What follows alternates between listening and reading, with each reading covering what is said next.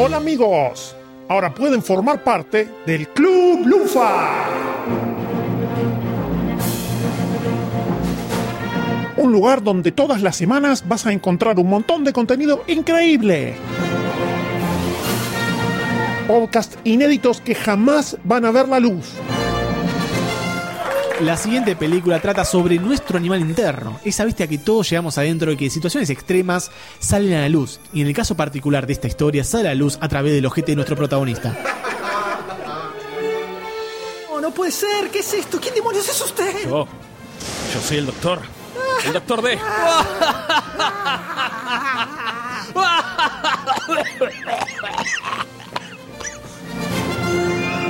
Todo el backstage de los episodios. Ahí venimos. Ahí, ahí explotó todo. Explota todo. ¿Qué hago? ¿Yo qué hago? ¿Usted eh, llego, me cago de risa, algo así? No, tiró, tener un grito y hacemos. Bueno. Los tres juntos Hosting. Escenas eliminadas que no podemos hacer públicas. Es unos músculos anales impresionantes. porque tenés que absorberlo sin cortar. O sea, tenés que controlar la fuerza, no es apretar y, y nada más. Está muy bueno el parto contra natura de caca. Onda, cuando te sale torcido la caca, viste, te sale de costado y es como. Reuniones de producción donde nos golpeamos para tomar las decisiones. Menchi. Pará, boludo, un poco, la c de la lora. Chichi. Está larga. Anotá. Lee el final como locutor y pegado final normal. Uh, vos que mandar una CB. Dale, hijo de p. Y muchas, muchas cosas más.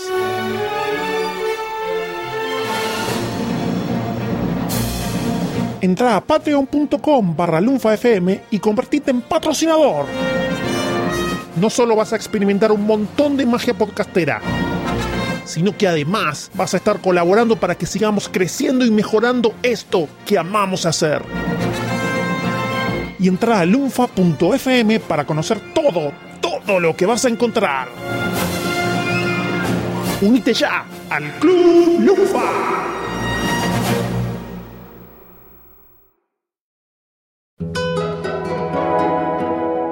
Lunfa.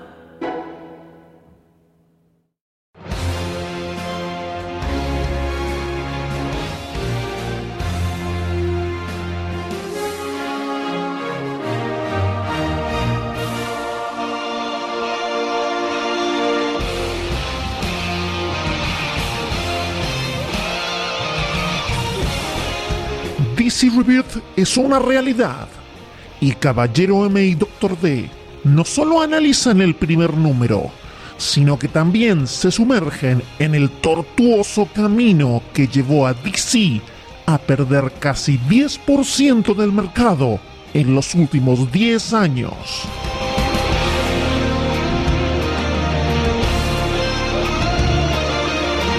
En un nuevo episodio de Supercast.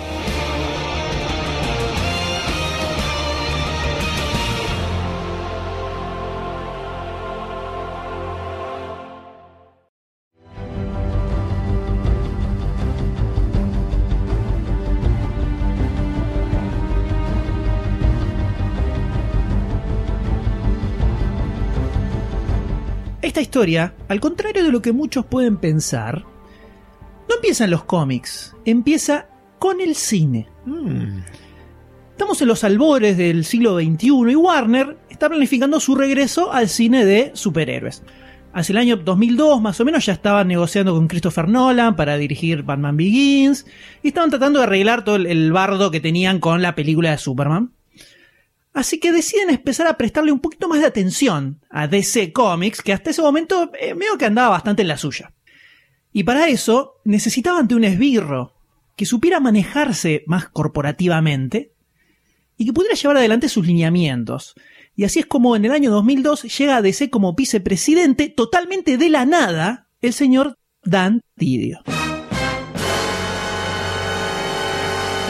Bien, el puesto de vicepresidente es muy comercial, necesita alguien que sepa de manejar una empresa. Ok, listo, perfecto.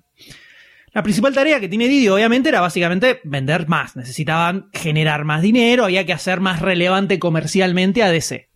Y de esa forma comenzaría un lento descenso a los infiernos que implicaría infinitos eventos, reboots, cambios que supuestamente iban a modificar para siempre el universo DC y sobre todo la huida de muchos autores importantes a otras tierras, marvelianas, a Image, sobre todo llegando a finales de la década del 2000. Durísimo. No estamos hablando solamente de, de cuestiones creativas acá. Durante todos estos años hubo muchísimas denuncias sobre maltrato de empleados, constantes restricciones editoriales, y todo eso fue lo que provocó que los artistas se terminan yendo, lógicamente. Y lo peor de todo esto es que en esa época, sobre todo en la primera mitad de los 2000, DC estaba en un momento bastante interesante. Eh, Greg Rook había pasado por Detective Comics, estaba escribiendo Wonder Woman y Gotham Central con Ed Brubaker, que también la rompió en Batman, y estaba escribiendo Catwoman, donde además hizo uno de sus primeros trabajos para ese, Darwin Cook, en Trail of the Catwoman, que eran unos backups que aparecían en Detective Comics. Base a eso después se inició la nueva serie de Catwoman, que era de lo mejor que tenía eh, en ese momento DC. Eh, Identity Crisis salió entre 2004 y 2005 más o menos, que fue una, una miniserie que levantó mucho, mucha polvareda. La JSA eh, se editó entre 99 y 2006. Eh, Superman Secret Identity, la miniserie de Visiek, salió en el 2004. Superman Red Sun salió en el 2003. O sea, Cosas grosísimas. muchas cosas interesantes que estaban haciendo en ese momento. Y en el 2004, cuando Didio necesitaba tener un poquito más de poder de decisión, además de ser vicepresidente, ganó el puesto de editor ejecutivo. O sea que ahora pasa a tener un poco más de poder de decisión en cuanto a cuestiones editoriales. ¿Y qué es lo primero que empieza a planificar? Infinite Crisis, con todas sus miniseries y toda su porquería. O sea que lo primero que hace el amigo de Andy Dio es matar al bicho azul. Bien. Estás en mi lista negra. Pero esto vino también de la mano de algunos cambios editoriales, donde principalmente Geoff Jones y Grant Morrison quedan con cargos editoriales que lo- le permitían definir un poco este nuevo universo DC. Acá es donde Geoff Jones empieza a ser como el dios editorial de, de DC. Y acá también DC cambia su logo, que, por el que tenía como una ondita alrededor, que no es el que tenía antes del nuevo, que sale ahora. El que tenía como una estrellita que daba una vuelta. Exactamente. Para darle una lavada de cara a la editorial. Que está bien. No es algo eh, eh, descabellado tampoco. eh, no, no es algo que le venía mal. El tema es que esto fue todo horrendo. Pero en general, dentro de todo funcionó bien. Vendió bastante bien. Era como la, la crisis súper importante después de Crisis en Tierras Infinitas. Como que generó bastante revuelo.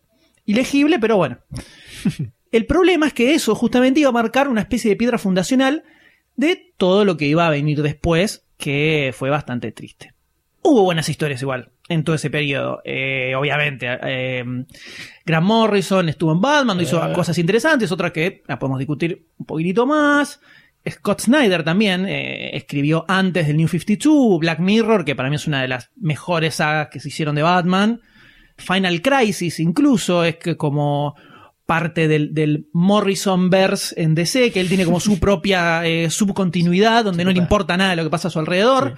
Eh, es bastante interesante, pero todo eso llevó a la decisión de reiniciar toda la línea editorial y arrancar todos los títulos desde un nuevo número uno después de Flashpoint. Y así es como nace el famoso New 52. A ver, la idea no está mal. Un gran problema que tiene eh, DC es que en general son, sus lectores son viejos, como nosotros, Hola. y esta era una, una forma interesante de, de captar lectores nuevos. Y en definitiva, obviamente, vender más. Porque eh, esto es un negocio, obviamente, y si la editorial no vende, se funde y se termina todo. El problema es que cuando eso viene de la mano de sofocar a los artistas, marcar una dirección editorial totalmente digital donde cualquiera que no se alineaba a lo que decían era maltratado y expulsado, hay algo que no va a funcionar muy bien. Todo este tono oscuro y triste que se le marca a las películas de DC es el tono del New 52. Eh, todo fue así, y esto es tan marcado que donde tenías a Scott Snyder tirando magia antes del reboot, cuando se pone a escribir Batman post New 52, cambia completamente el tono y el estilo de las historias, y es de lo que más zafaba en general en el New 52. De hecho, fue lo más popular. Y obviamente los grandes artistas, cuando vos le planteas un terreno así, no te van a laburar. Entonces empiezan a irse. Greg Rook, Al Brubaker, eh, Jeff Lemire, que incluso eh, escribió muchos títulos del New 52 en la primera etapa, lo metían en, en 300.000 y evidentemente se cansó de que le metieran un palo en el traste. Eh, Brian K. Vaughan, Jason Aaron, Warren Ellis, Peter Milligan, una, una especie de destrucción a nivel editorial muy grande. Y el mismo Paul Levitz, capo absoluto de DC durante muchísimos años, terminó renunciando porque dijo que estaba cansado de ver impotente cómo se hacían cambios sin sentido, se destruían guiones y se modificaban eh, arte, páginas de, dibujantes sin sentido cuando antes se los dejaba crear tranquilos. Y esto es algo que dijo textual Levitt, no es que estoy parafraseando ni, ni nada de eso. Pero tampoco es un secreto esto, porque se veía que había cambios de equipos creativos constantes todo el tiempo. Y además los manotazos de ahogados que había constantemente para tratar de vender más, como por ejemplo meterlo a Rob Liefeld a dibujar una bocha de títulos. Y además también empezaron a rajar editores incluso, eh, que no los echaban directamente, obviamente, hacían la- las, la- los trucos corporativos de vaciamiento eh, a Shelly Bond, Will Dennis y sobre todo, una de las cosas más importantes, a la genia absoluta de Karen Berger, una mina que en gran parte es responsable de todo el renacimiento del cómic de los 80, que probablemente sea, si no es la mejor editora de DC, después de Julius Stewart, le pega en el palo. Creo que fue la, la empleada más longeva que tuvo DC. La mina arrancó en los eh, 70, creo. Para que se den una idea de la grosito, es una mina que cuando el Comics Code Authority, que en los 80 todavía tenía bastante injerencia, le rebotó un número del Swamp Thing que había escrito Alan Moore, creo que era el 21 por ahí, cuando empezaba la, la- la batalla final con Anton Arcane. Berry le dijo fuck you, le dijo al Comics Code y dijo, no solo vamos a sacar este número sin el, sin el sello del Comics Code, sino que la serie de Swamp Thing no lleva más el sello del Comics Code y se convirtió en la primera serie regular en no tener más el sello del Comics Code, fue Swamp Thing de Alan Moore, Por ella. editada por Karen Berger. Decisión de ella. O sea, fíjate los ovarios que tenía la mina y cómo le puso el pecho Una grande. como una amazona prácticamente para defender la obra justamente, que es lo que es que tiene que ser el laburo del editor. O sea, está para defender la obra que, que está saliendo. Para eso están los cargos ejecutivos y comerciales que se eh, preocupan de la parte económica y de romperle los huevos al editor que tiene que luchar contra eso. Pero cuando ya desde el que tiene que tomar las decisiones creativas hay otras cosas en el medio, que no es solamente el hecho de sacar una buena obra, es donde todo se empieza a desinflar. Y eso lo podemos comparar muy fácil con lo que pasó con, con Batwoman hace un par de años. Que J.H. Williams y Hayden Blackman estaban haciendo una, una serie impresionante. Querían hacer que Katy Kane se casara con Maggie Sawyer, que son dos, dos personajes gays, que estaban en pareja. Querían hacer que se casaran y tenían toda una idea para el final de la serie. eh, y querían hacer también un subplot con, eh, cambiando el origen de Killer Croc. Y la editorial le dijo que no, Así directamente, Tajantes le dijo, no, ustedes no van a hacer eso. Los tipos le dijeron, se van a la mierda, renunciaron, se fueron, dejaron colgado el título, que le agarró otro guionista que, obviamente, que hicieron? Retrocedieron todo lo que venían haciendo ellos y terminó en una- un desastre cancelándose de la serie. Y el mismo Dan Didio salió a decir después que los héroes no pueden casarse porque no pueden tener vidas felices porque tienen que estar totalmente focalizados en luchar contra el crimen. ¿What? Dan Didio salió a decir eso. Listo. O sea, cuando vamos a ver las películas de DC y vemos el- eh, esto de que oh, son muy oscuras, y bueno, fijémonos de dónde viene eso. No es un invento solo para el cine, es algo que los cómics vienen hace un montón. Y en el 2015, después de la basofia que fue Convergence, una cosa que nadie va a recordar jamás en su vida porque ya se nota que el mismo público se cansó de todos estos eventos horrendos, sacaron algo que llamaron DCU, que no era un reinicio, era una especie de relanzamiento de toda una veintena de títulos que cancelaron y sacaron unos nuevos, buscando diversificar un poco más, eh, hacer eh, distintos tonos para justamente captar nuevos lectores, que es algo que necesita imperiosamente DC en este momento. Y acá hubo cosas interesantes, parecía que había un interés de hacer algo diferente, porque estaba la serie de Press, que iba a durar 12 números y misteriosamente dejó de salir en el sexto. Eh. Se supone que después van a retomar con los otros seis. Me permito dudar. me permito dudar. Todo el cambio que le hicieron a Batgirl es súper interesante y está muy bueno. Eh, la miniserie de Bizarro, Black Canary, em, Gotham by Midnight, la serie de Midnighter, Doctor Fate, todas cosas muy interesantes.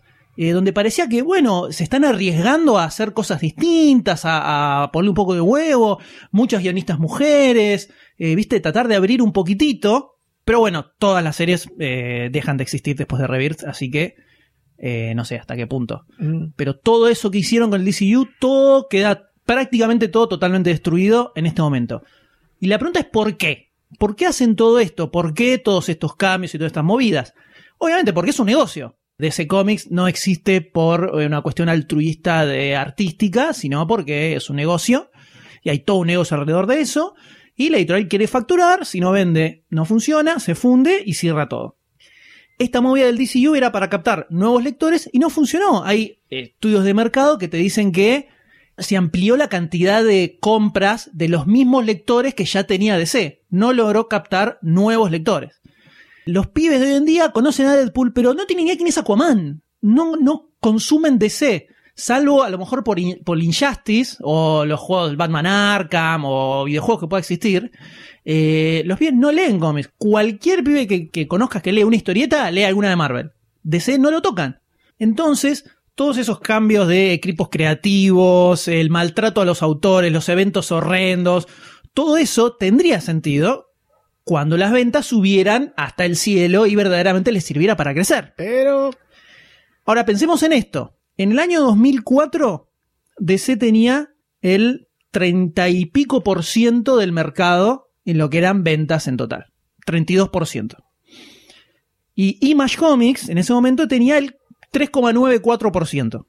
Para el 2016, después de casi 10 años de Dandidio, DC tiene el 22% del mercado. Bajó casi 10 puntos. Y Image ahora tiene el 11%. Uh, ¿cómo subió? ¿Por qué subió tanto Image? Recuperó. La mayoría de los autores grosos que tenía DC, sobre todo en Vertigo, se fueron a publicar en Image. Se cansaron del maltrato editorial y dijeron, ¿por qué me voy a quedar acá? Para que me rompan los huevos cuando puedo ir a una editorial donde hago lo que yo quiero, publico la serie que yo quiero, me dan total libertad y está todo bien. Eso se ve mucho. Y además te demuestra que los lectores buscan eso. O sea, acá claramente Image captó nuevos lectores, triplicó su base de lectores en los últimos 10 años. ¿Cómo logró hacer eso? Con nuevas propuestas, con nuevas ideas, con buenos equipos creativos y con buenas historias, que es lo más importante en esto. Y DC, en el 2005-2006, ¿qué hizo? Cambió el logo y sacó una macroserie que iba a cambiar el universo DC. En el 2011, ¿qué hizo? Cambió el logo y reinició todo con el New 52. Y ahora en el 2016, ¿qué hace? Vuelve a cambiar el logo y vuelve a hacer un mega evento que en este caso se llama DC Rebirth. ¿Va a cambiar algo? ¿Va a seguir todo igual? ¿Va a funcionar? Vamos a ver.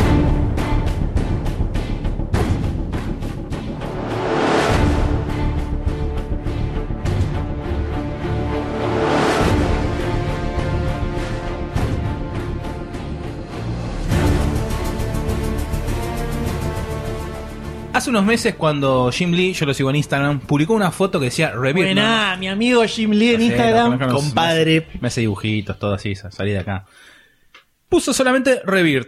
Obviamente empezaron todos abajo. ¿Qué es esto? ¿Qué? No, no comentó nada, Jim Lee.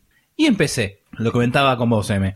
Ya está, no les salió bien la movida que empezaron en el 2011, no les va a salir bien, no la pueden remontar, obviamente que van a hacer, reiniciar todo. Pero no aclaraban nada por ningún lado. ¿Qué van a hacer?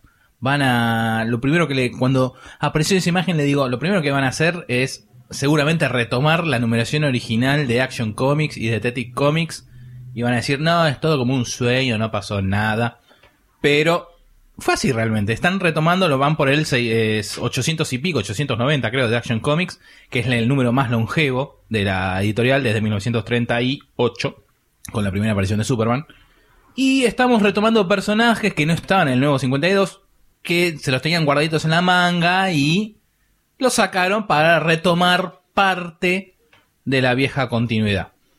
Yo crecí, soy DC, DC, DC fanboy, soy tengo tatuado el viejo loguito de DC, el, el negrito con los cuatro estrellitas, las tengo tatuado acá, ¿ves? Mira, mira. Sí, puedo afirmar que el de... No tenés nada de Marvel, ¿no? ¿O tenés de algo... Sí, tengo Dos, tres cositas de que lo compraste el año pasado. Sí, ahora, Ahora, ahora, con, las- tenía con las colecciones estas que están saliendo. En la- en la- cuando empecé a juntar cómics, a coleccionar cómics, tenía un- un- una revistita de historietas de cine de la TV que tenía... No cuenta, no cuenta, no cuenta. Listo. No Entonces, cuenta porque ni siquiera la compraste vos. No, lo que compré ahora sí es Secret Wars, eh, La muerte de Capitán América, Civil War, toda esa cosa.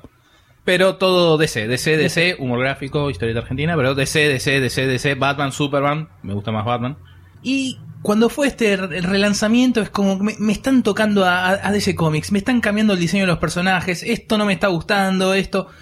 ya venía de antes la cosa cuando me mataron a bicho azul. Ese fue el fin, ¿no? Ese fue el Eso fin. es como- sentiste- no, no, Ahí que- dije, locos, eh, se metieron con. No, no se ve el bicho. Blue Beetle no, o sea, Generación Perfil, crecimos leyendo la Liga de la Justicia Internacional, Astro Dorado, Blue Beetle, Bicho Bicho, Azul. Azul.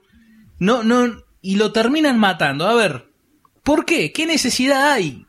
Bueno, tenemos que vender, relanzar, está el nuevo Bicho Azul que es eh, mexicano. ¿Por qué? ¿Por qué hacer esto? Encima peor cuando al poco tiempo lanzan Legacies, que es la versión de DC de Marvel, de Marvel, donde te cuenta la historia de todo el universo superheroico de la editorial, poniendo en una línea de tiempo.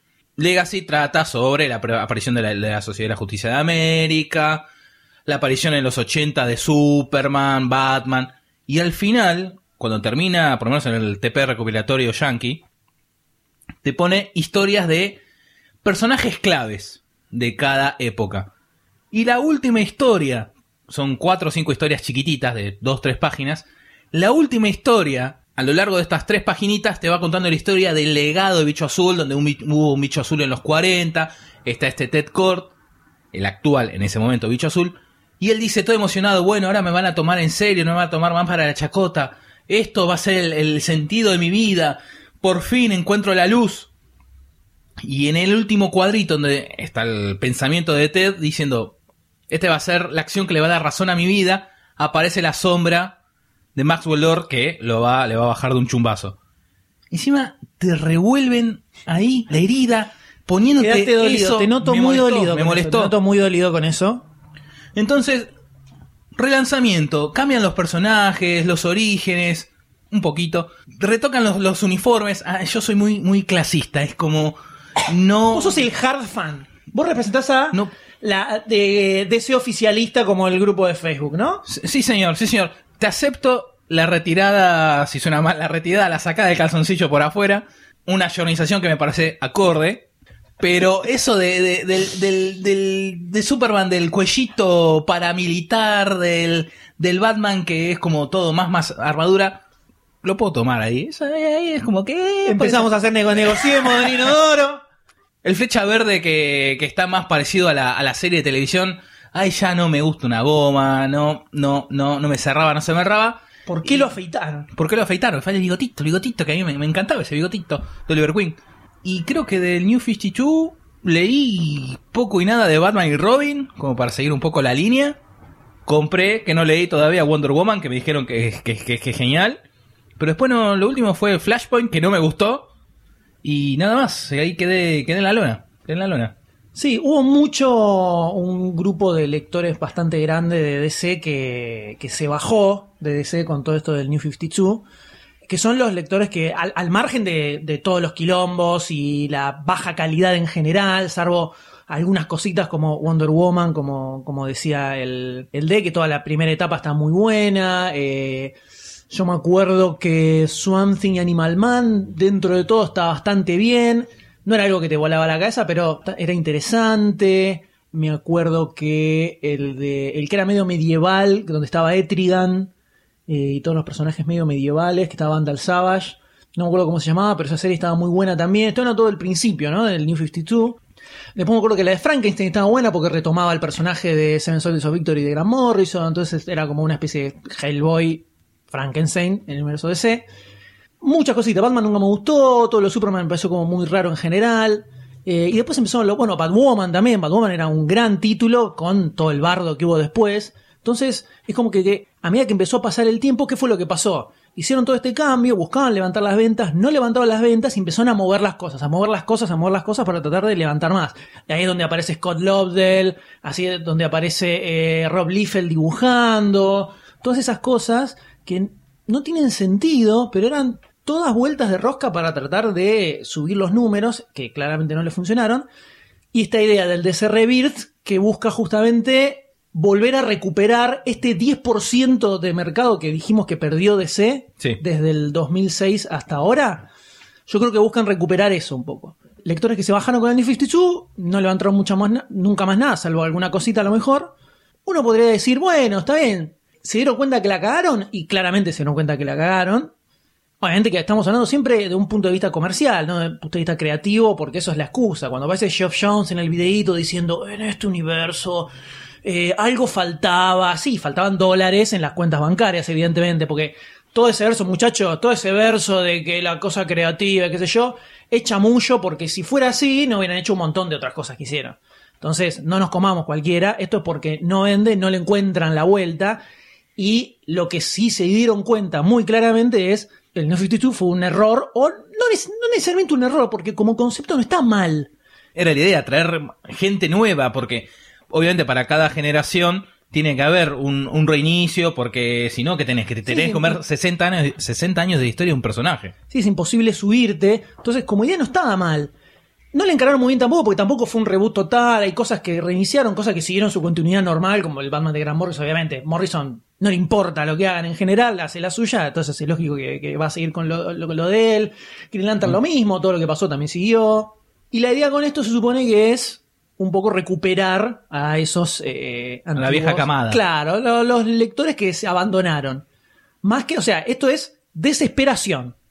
Directamente. Creo que también ya venía de la parte de Convergence, ¿no? Donde juntaron como las dos líneas de tiempo y dijeron, bueno, nanas, es un único universo, pero es todo verso. Sí, desde que volvió el multiverso en, en- en Infinite Crisis, con el New 52, que ya directamente hay series que eh, ocurren en otros universos. Conversion, que fue ese evento de mentira que armaron por el tema de la mudanza de las oficinas de DC, entonces no iban a poder estar manejando editorialmente todo y dijeron, ya fue, saquemos esto en piloto automático.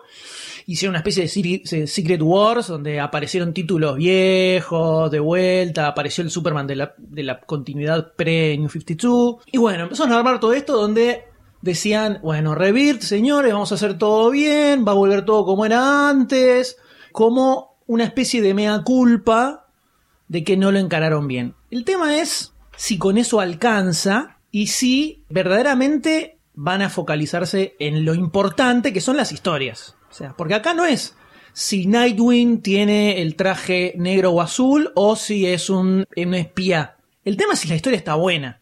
Eso es lo que más importa acá. Lo que más importa siempre, lo que comentábamos antes, la razón por la cual Image triplicó su market share mientras DC bajó 10 puntos. Lo que importa acá son las historias.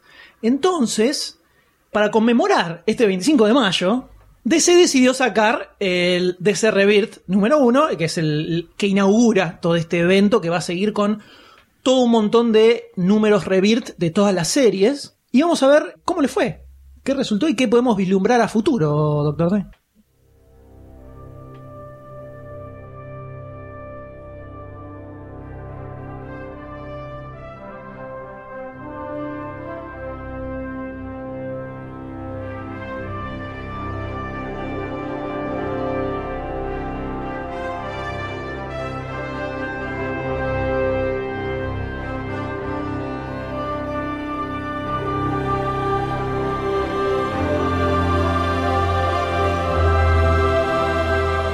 damos aviso, vamos a spoilear el primer número, así que si quieren apagan, si no adelantan hasta donde diga el timecode acá abajo.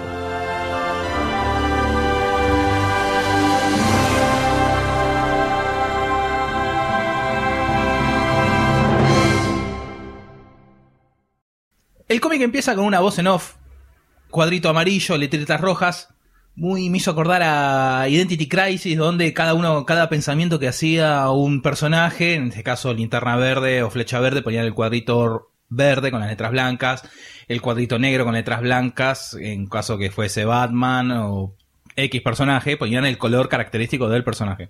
En este caso, cuadrito amarillo, letras rojas. ¿Qué onda? Obviamente a lo largo de estos días se fueron filtrando páginas y ya sabías lo que, de cómo venía la mano. Tabla del origen del un toque del origen del universo, pum, Flash, Flashito, Kid Flash, Flashito en la traducción mexicana. Wally West, vuelve Wally West que lo tenían guardado desde el New 52. Claramente era la, la- La llave de, re- de regresar Claro, era el botón rojo de abort, abort. Volvió, listo. Tenemos a que está, en- está atrapado en la, en la fuerza de velocidad que tiene todo, todo el mundo de Flash, por así decir, todo el universo del personaje de Flash. Está atrapado ahí. Y quiere retornar a la Tierra porque algo está mal, algo está mal. Y está buscando ayuda para volver a la vieja continuidad. Sí, esto, todo esto sucede después de Darkseid War en la Justice League, donde cuando lo matan a Darkseid se supone que hay una especie de conmoción espacio-locotemporal por donde se mete eh, este Wally West eh, embebido en la Speed Force, a punto de desintegrarse. Y donde ya había algunas puntitas de lo que se venía, donde algo de lo que se habló un montón, que iban a revelar el nombre del Joker. En un momento de Darkseid War, Batman consigue la silla de Moebius. Entonces empieza a tirar preguntas, dice, ¿quién, eh, ¿quién mató a mis padres? Dice Joe Chill, muy bien. Y le pregunta cuál es el nombre del Joker. Cuando le dicen, dice, "Oh, no lo puedo creer, dice Batman. Y después se armó todo un bardo, todo discutiendo de cómo van a decir el nombre del Joker, cómo le van a dar una identidad. Y por resulta que no, no le dieron una identidad, porque lo último que quiere hacer DC es seguir espantando más lectores de los que ya espantó. Entonces lo que le dice la señora Mobius es, no importa el nombre, lo que importa es que no hay uno, son tres Jokers. ¿Cuáles son? El pre-crisis, podríamos decir, el post-crisis y pre-New 52, el de Hablamos de Crisis, Crisis del original Crisis del en Tierras 85. Infinitas, sí, Crisis en Tierras Infinitas. El post-Crisis en Tierras Infinitas, que es el de la Roma Asesina, Sí, sí, el sí, que mató a Robin. Y el de eh, New 52. Que tiene el perito rapadito al costado, así lo identificamos. Exactamente. Que aparece en la, ahí en la segunda página, está diciendo, ¿qué onda? Y Hay tres. Y se ve bien caracterizado, ¿no? El personaje de, de los 40, el de los el pre-80s y el de la, de la nueva continuidad. Cada uno con su corte característico. Es más, eh, Batman dice, eh, pero tiene distinto el pelo, ahí, ahí te das cuenta. Arranca ahí Wally pidiendo la ayuda a Batman, obviamente porque es el mejor detective, porque es el que la piensa toda, inclusive la piensa más allá y mejor que Darkseid. Le pide ayuda. Cuando viste esta escena no me digas que no pensaste en la película de Batman vs Superman. Sí, definitivamente. Muy bien. definitivamente. Muy bien. Guiño, guiño a la película. No, guiño no, es la falta de ideas. Copia, copia la película. No es un guiño, dice, ¿qué hacemos? Y que se parezca a Batman. Y ya está, se terminó la silla ahí. Definitivamente Batman vs Superman. Diciendo todo, todo empieza acá, la anomalía empieza con una carta que te hizo tu papá. Retrocediendo Flashpoint, Barry Allen quiere modificar la historia, una historia personal de él. Viaja, cambia el pasado y la realidad obviamente es otra, donde Batman es Thomas Wayne, el padre de, de Bruce Wayne. En este caso, él es el, el que está vengando la muerte de su hijo y pelea contra el Guasón, contra el Joker. En este caso Joker es una mujer y es Martha Wayne, que se vuelve loca después de que Joe Chill mató a Bruce. Barry le explica que esta es otra realidad, que lo tiene que ayudar a volver a la antigua realidad, a la verdadera. Este Batman Thomas Wayne lo ayuda y le termina escribiendo una carta para que le entregue a Bruce Wayne en la realidad posta. El cómic Flashpoint termina donde Barry le entrega la carta, dice para con amor para Bruce y la cara, e- e- esa, esa parte te rompe. La cara de, de Batman que se le cae el, lagrimón al leer la carta es, es tremenda. Y acá, después de ese encuentro, en el New, en el Rebirth, lo tenemos a Batman yendo hacia un cuadrito donde tienen marcado atrás de un cristal la carta y el sobre. Como diciendo, ¿qué onda? ¿Qué, qué- por qué el, el inicio, el quilombo empieza con esta carta? Ahí te la tira, que se desarrollará obviamente en números más adelante. Después de ahí, eh, no, no sé si es el orden exacto, pero bueno.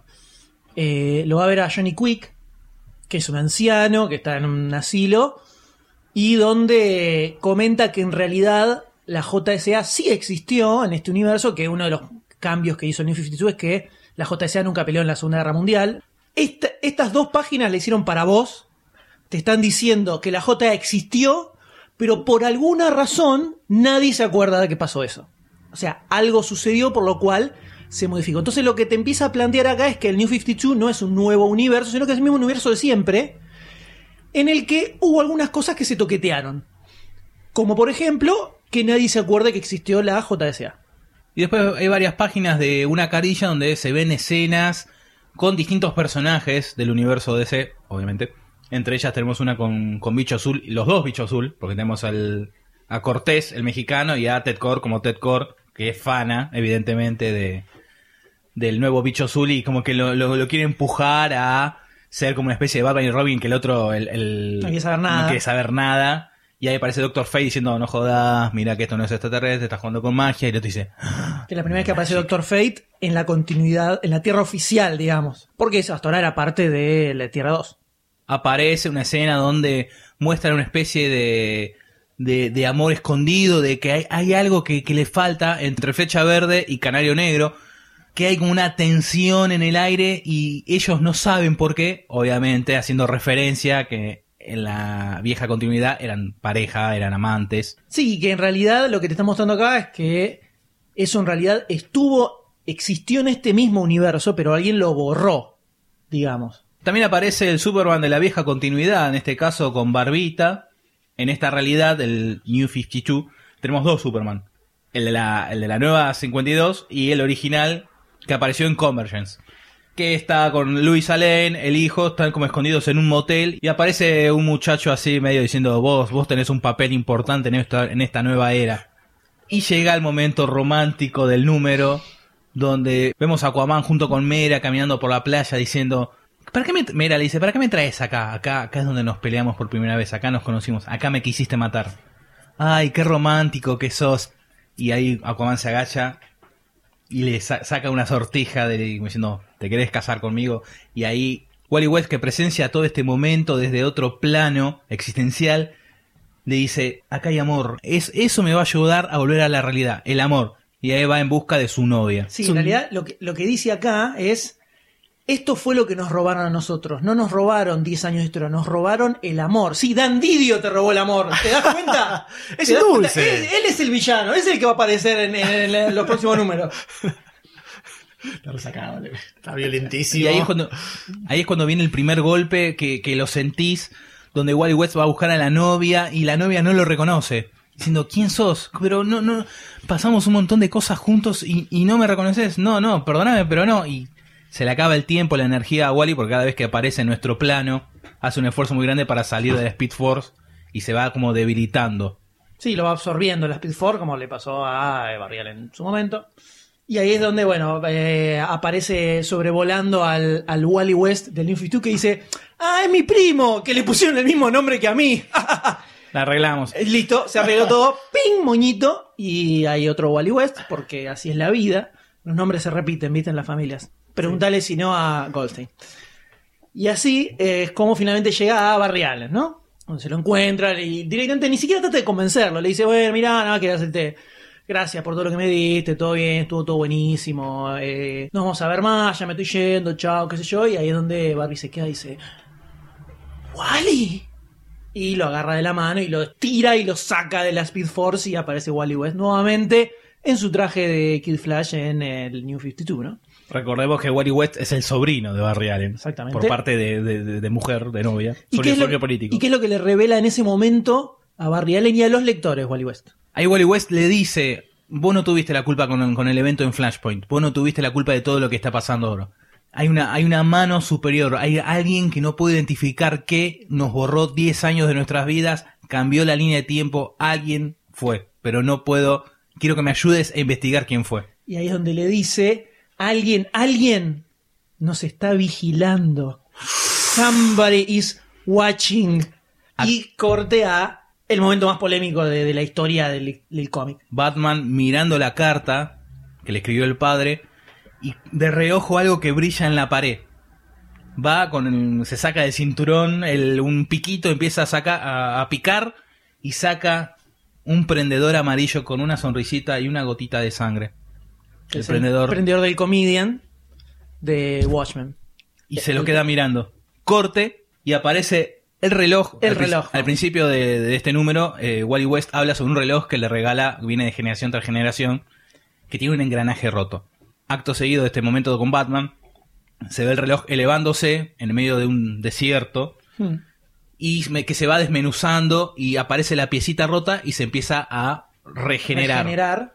Se vuelve a, a ensamblar el reloj y marca las 10, 11 en números romanos, con una voz en off con letras blancas, con un cuadro blanco. Ese cuadro blanco pasa a ser un azul celeste y el reloj pasa a ser amarillo, diciendo, acá comienza de nuevo. Otro, El- es el Doomsday Clock de Watchmen, claramente, y lo que te están diciendo es algo que se filtró hace una- varios días Sí. que yo lo, lo esquivé completamente. Yo leí este número totalmente virgen de todo. Que el, el doctor me había tirado una puntita así, le dije, Pero no me digas no nada. dije, no dije, no Me, me dice, ¿te enteraste lo de Doctor Manhattan? Le digo, no, no sé nada, no me digas nada. Bueno, cuando llegué a ese momento ya sabía, obviamente, pero igual. Te la ves venir. eh, no, no, no sabía eso. Eh, claramente lo que están diciendo acá es, o lo que dan a entender, que el Doctor Manhattan es el que hizo este cambio en el universo de DC y lo que hacen es agarrar a todo el universo de Watchmen y se supone que lo van a, por lo menos el Doctor Manhattan seguro, Y Comedian. van a incluir a todo el universo de Watchmen en el universo normal de DC. Algo que levantó una polvareda, Sí, sí, obviamente, que hizo explotar el universo prácticamente. Y así termina. Revert termina Así así. termina el nú- número uno.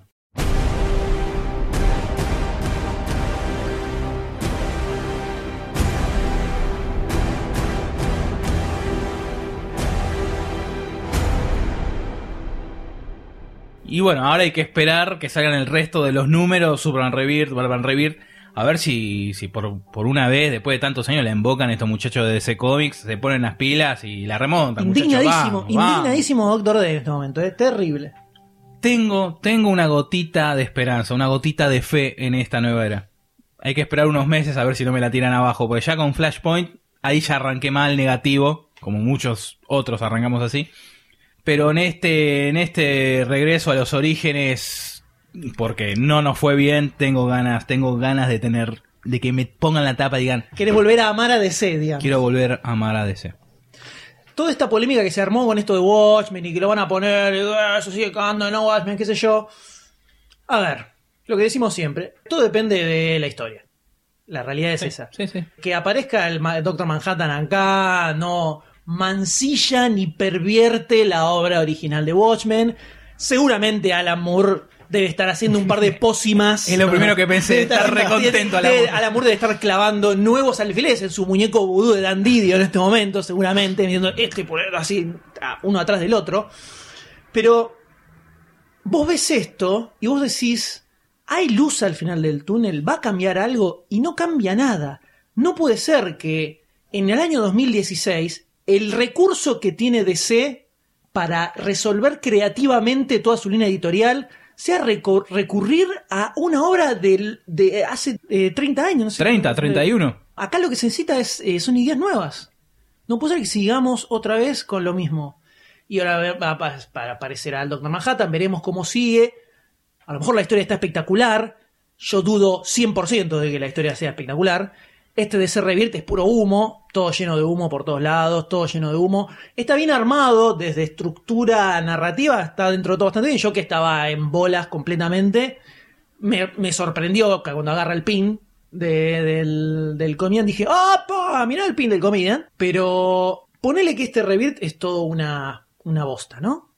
Lo que viene después, ¿estará bueno o no?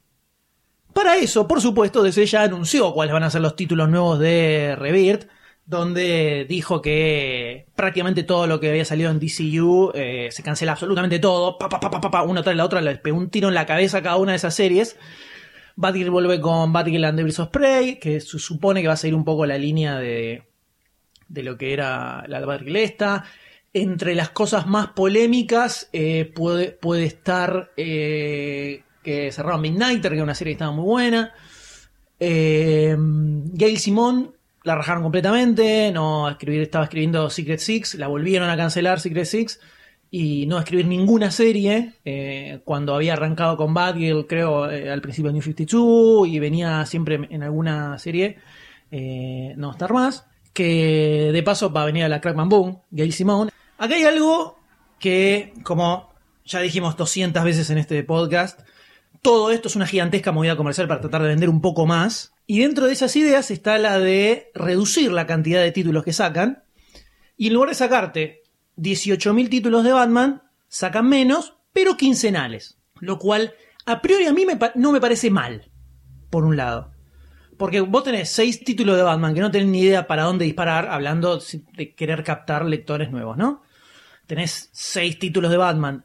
¿Cuál tenés que comprar? ¿Cuál es el posta de Batman? ¿Cuál se combina con cuál? Te mareás. Cambio, si lo reducís, tenés 30 títulos en total nada más. es más fácil a dónde tiene que apuntar la gente. El tema acá es, eh, y le redujeron el precio de tapa, va a estar 2 dólares, 3 dólares, van a salir Sí. cuando el promedio estaba en 4 dólares. O sea que además, Y viene menos páginas. el tema es que el mercado se reduce y aumentan los precios para mantener poco todo a flote. Y acá lo que hacen es, te la sacan quincenal, te bajan el precio, pero mensualmente igual juntan lo mismo. O sea, la cantidad de, ediciones que se hacen por mes se mantiene más o menos en los 40 y pico, 50 títulos, eh, 50 revistas, como venían manteniendo con todas series diferentes. Entonces, después de que eh, van a salir todos estos números especiales de Rebirth de cada una de las series, está Batman Detective Comics, Nightwing, All Star Batman, todos los títulos más importantes van a salir quincenales y el resto va a seguir mensual. Obviamente Didio ya salió a decir, bueno, este tema de la qui- del título quincenal lo vamos a ir evaluando mes a mes y vamos a ver cómo funciona. Si vemos que no funciona, lo vamos a volver a tirar mensuales. Lo cual no nos sorprende a nadie porque todo lo cambian todo el tiempo según las ventas, así que En un mes de todo es algo lógico. Ahora, de todo esto que hay acá, ¿qué es lo. Eh, de todos los equipos creativos que se anunciaron, la serie nueva, ¿qué es lo que parece más interesante? Claramente acá el highlight absoluto es eh, que Greg Ruca vuelve a DC, después de que se fue recontraputeando violentamente, y vuelve a DC para escribir Wonder Woman, además. Hay un podcast que se llama World Balloon, que es un flaco que hace entrevistas a artistas. Eh, hace muchos años que está y con, es amigo de unos cuantos. Y uno de esos es Greg Ruca, que cada tanto hace una entrevista con el chabón de una y pico, dos horas, hablándole sobre lo que está haciendo en ese momento, etcétera. Cuando salió, se anunció que Greg Ruca volvía a DC a escribir Wonder Woman.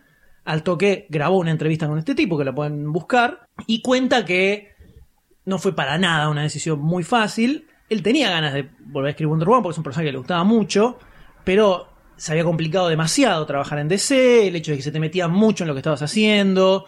Recordemos que Greg Ruca eh, fue el que escribió parte de Infinite Crisis y estuvo metido en todo lo que fue 52, que la pasó bastante mal. Y cuando viene DC y le tira la onda, dice que la mujer le decía, ni se te ocurra. Porque él dice, mi esposa sabe lo mal que la pasé en toda esa etapa escribiendo para DC. Evidentemente agarraron muchos ceros en el número que le pasaron en una servilleta, creo yo. Y perdió la Eh, memoria. Y dijo, no, lo que dijo es que evidentemente hay cosas que están cambiando o que quieren cambiar. Esto es todo aparente, obviamente. Pero se supone que van a relajar bastante en lo que es el control de lo que están haciendo los, los guionistas en los títulos. Eso dice. A ver, es lógico que Ruka no va a volver a, a DC si no le aseguran que no le van a romper los huevos, ¿no? Eh, Eso desde ya. Dudo que con otros guionistas sea igual. Me imagino que va a haber otros en los que van a estar metiéndole más manija. Entonces terminaron rosqueando. Y lo que además resulta interesante de lo que va a hacer Ruka en Wonder Woman es que con esto de que va a ser quincenal la serie, lo que él decidió es hacer dos historias en paralelo. Una que ocurre en la actualidad y otra que es una especie de Year One de Wonder Woman. Con dos dibujantes distintos, que es otro de los grandes problemas de un cómic quincenal no lo puedes manejar con un solo dibujante ni a palos eso. Y lo que va a hacer son dos historias paralelas que van a tener puntos, obviamente, que se van a hacer referencia mutuamente a medida que va avanzando la historia. Ese creo que es el highlight total que tiene esto. Que si sale bien, pensando en un posible acom- reacomodamiento de DC, verdaderamente no le rompe las bolas. Podría llegar a pasar que algunos otros artistas vuelvan a DC tal vez para volver a escribir. Habrá que ver. Yo des- descreo muchísimo de todo. Hay que ver qué es lo que hace Ruka Wonder Woman y cuánto tiempo se la banca también.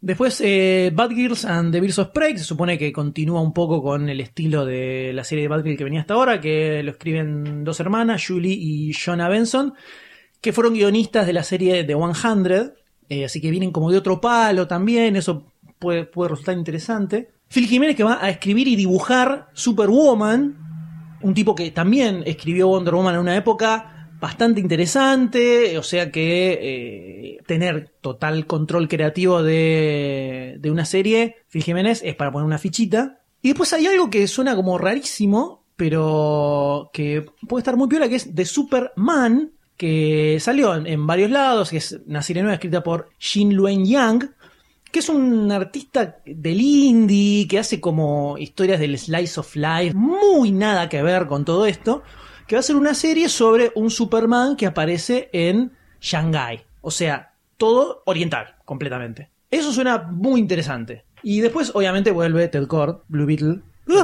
Eh, Ted Cord, además, escrito por Kate Giffen. Y si está, si está Ted Cord, no puede estar muy lejos Booster Gold, seguramente. ¡Vamos, Menem! Evidentemente, Didio no es ningún boludo, porque acá lo tenemos al Doctor D festejando ¡Vamos, absolutamente. vamos! ¡Azul y oro! No, boca. ¿Será un revirt de verdad de DC o es más humo del humo del recontra humo que ya nos recontra tapó y nos pudrió absolutamente? Veremos cuando termine toda esta paparruchada de revirt y empiecen a salir las series nuevas y veremos qué tal son. Y en ese momento, por supuesto, lo estaremos comentando aquí en Supercast. ¿No es así, doctor D? Así será.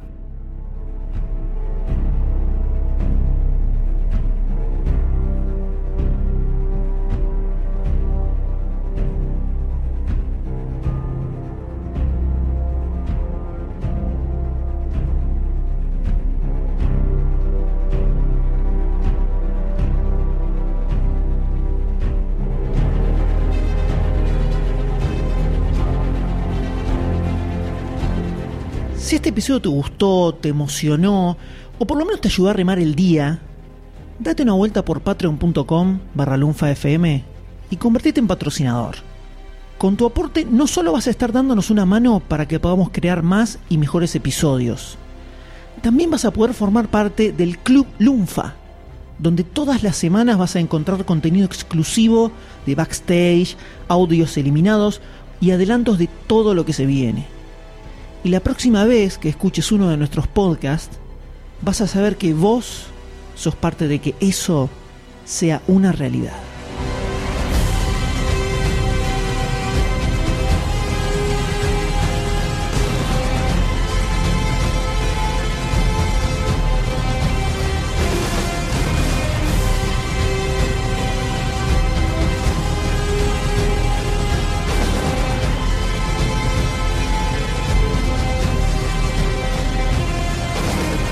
Si no te querés perder ningún episodio, suscríbete a Supercast en iTunes, iBox o en tu aplicación de podcast favorita.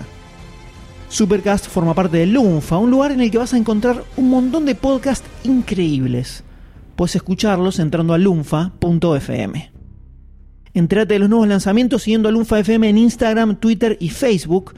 Y así vas a descubrir cosas como demasiado cine, un viaje cinéfilo totalmente de ida. Búscalo en lunfa.fm.